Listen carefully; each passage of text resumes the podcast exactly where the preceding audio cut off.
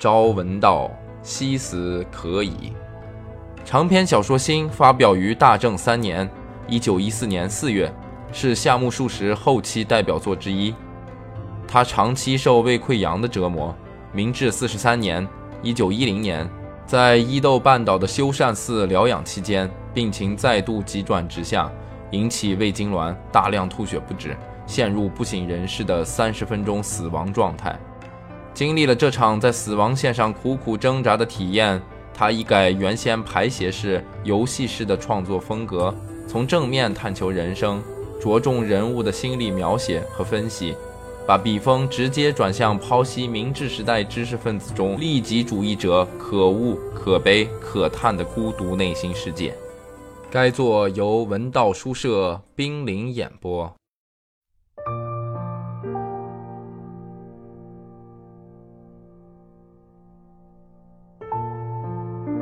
我想，如果你家有财产，现在就应该分到自己手里。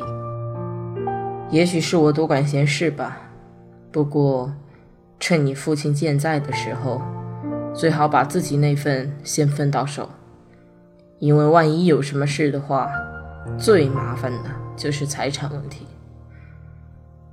是啊，我并没有特别重视先生的话。我相信，在我们家里，没有一个人会担心这个，不仅是我，母亲也一样。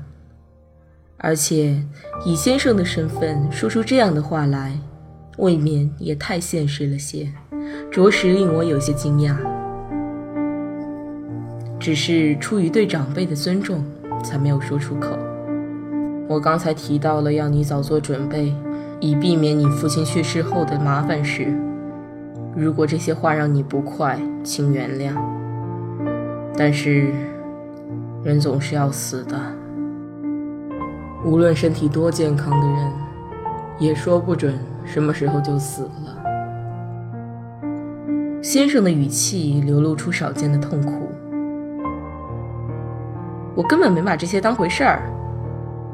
我辩解道：“你兄妹几个？”先生问。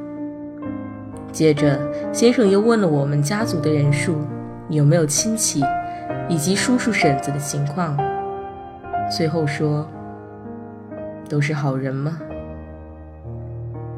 好像没有什么坏人，都是乡下人。乡下人为什么就不坏呢？”对于这一追问，我回答不了。先生没等我做出回答，就接着说。乡下人反而比城里人更坏。你刚才说你的亲戚中好像没有什么坏人，难道说你认为世上会有一种叫做坏人的人吗？那种用模子刻出来的坏人，世上当然是没有的。平时都是好人，至少是一般人。可是，一到关键时刻，有可能突然变成坏人，所以才可怕。因此，绝不能掉以轻心。先生还想继续说下去，我也想说点什么。这时，突然听到身后传来狗叫声，先生和我都吃了一惊，回过身去。从圆台旁边到后面都种着杉树苗，杉树苗旁边长着一片茂树的山白竹，遮盖了大约三平的土地。一只狗从山白竹上面探出脑袋和脊背，汪汪地叫着。这时候，一个十岁上下的孩子跑过来，喝住了狗。孩子头戴一顶有帽徽的黑帽子，绕到先生面前，戴着帽子鞠了个躬，问道：“叔叔，你进来的时候屋子里没有人吗？”“一个人也没有啊。”“可是姐姐和妈妈都在厨房里呀。”“哦，在家。”是呀，叔叔，要是打个招呼再进来就好了。先生苦笑了一下，从怀里取出钱包，拿出一枚五钱的白铜币，塞在小孩手里。告诉你妈妈一声，让我们在这歇一会儿。小孩机灵的眼睛里满含着笑，对我们点点头。今天我是斥候长。小孩这样说着，穿过杜鹃花丛向下边跑去。那只狗也卷着尾巴，追着小孩跑了。过了一会儿，两三个年龄相仿的孩子也朝那个方向跑去了。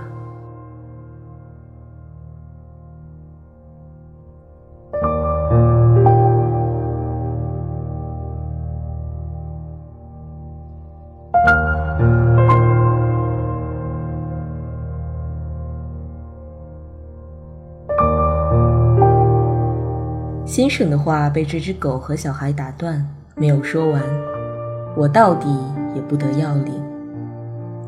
先生所挂念的那些财产问题，我那时完全没有想过。无论从我的性格还是境遇来看，根本不会为这种厉害之事伤脑筋的。大概是因为我还没有进入社会，或者没有面临这类问题的缘故吧。总之，对于年轻的我而言，总觉得钱的问题离自己很遥远。对于先生的这番话，我想刨根问底的只有一点，就是人在关键的时候，谁都会变成坏人这句话的意思。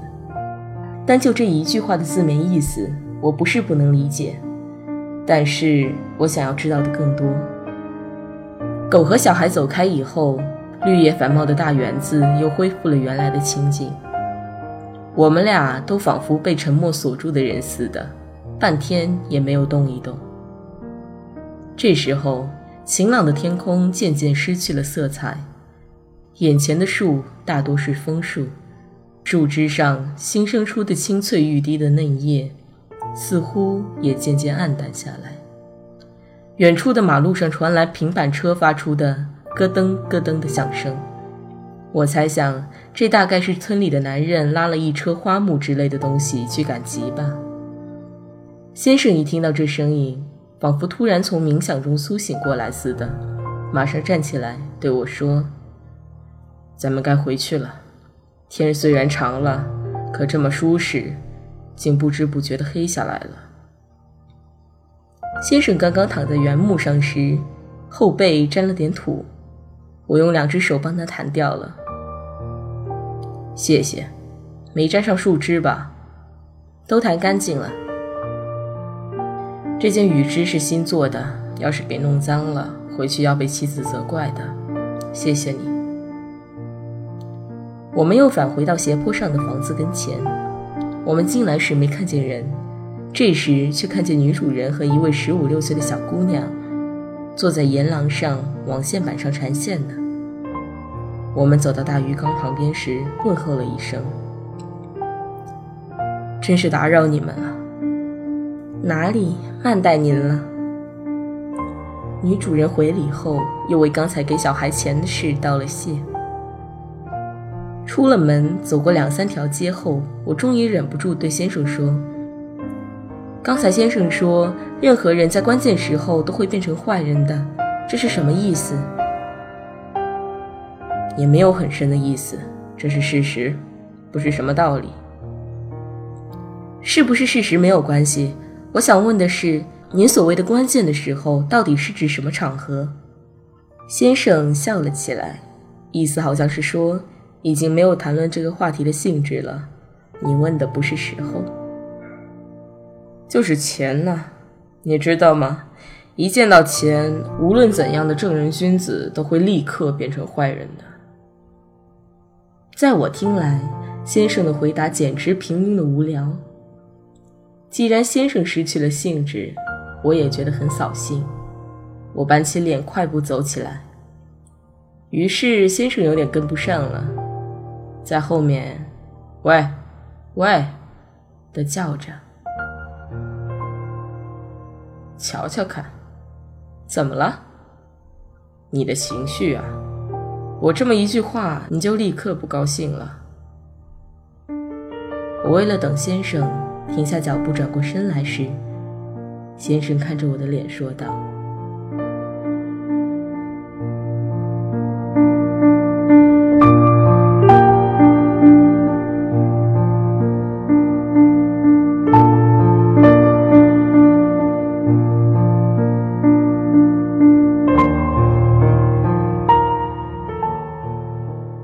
那时我心里有点责怪先生。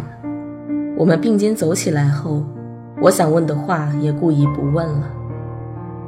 但是不知先生是否注意到了我的神态，仍然像平时那样默默地迈着沉稳的步子走着，好像毫不介意似的。我有点气恼，忽然想说点什么刺激他一下。先生，什么事？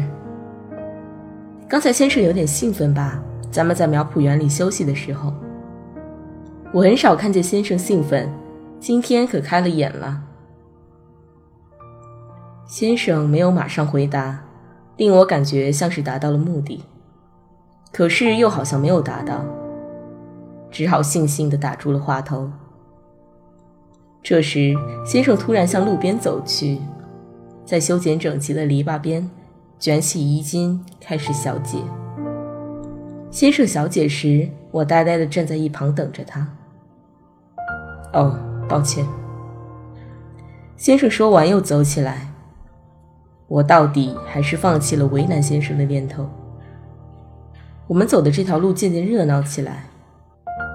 刚才不时看到的开阔的坡田和平地不见了，左右两边都是鳞次栉比的住家，但是在许多住家的院落里，依然能看见缠在竹架上的豌豆藤和用金属网圈养的鸡。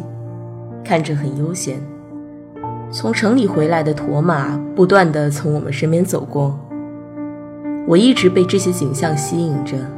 刚才堵在心里的疙瘩，早不知掉到哪里去了。当先生突然又提起刚才的话茬时，我早已忘记了。刚才我真的那么兴奋吗？虽然不那么厉害，可是有点。你这么说也没关系，我刚才的确特别兴奋，一提到财产的事，我就会兴奋。我不知道你是怎么看我的，我是个极端固执的人，对于别人给我造成的屈辱和伤害，无论是十年还是二十年，都是忘不了的。先生说这些话时，比刚才更兴奋了，但是。令我感到惊讶的绝不是他说话的语气，而是先生对我这么直言不讳本身的意义。从先生嘴里听到这样的坦白，是我无论如何也无法想象的。先生的性格竟如此执着，这是我未曾想到的。我一直以为先生是个更为懦弱的人，而且我已把我的崇拜之根扎在他那软弱而崇高之处了。由于一时气恼，想刺激一下先生的我，在先生的这番话面前变得渺小了。先生这样说：“我被人欺骗过，而且是骨肉至亲的欺骗，我绝不会忘记。他们在我父亲面前装好人，可是父亲刚一去世，他们就变成了无法饶恕的坏蛋。他们对我的侮辱与伤害，我从儿时起一直背负到今天。”大概要背负到死吧，因为我至死也不会忘记的。但是我一直没有去报复，因为我现在做的事是超越个人的爱恨情仇的。我不仅憎恶他们，而且由此学会了憎恶他们所代表的那类人。我想，这就足够了。我连一句慰藉的话也说不出来了。